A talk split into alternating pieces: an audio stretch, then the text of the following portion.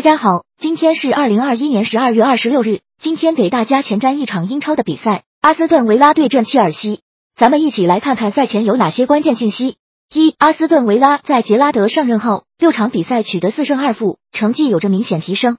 但输球的两场比赛是输给了争冠集团的曼城、利物浦，而本场比赛的对手切尔西正是争冠集团当中的第三位。二、阿斯顿维拉本赛季百分之六十的积分来自于主场。并且主场进球占总进球的百分之六十二，本赛季在主场的表现明显优于客场。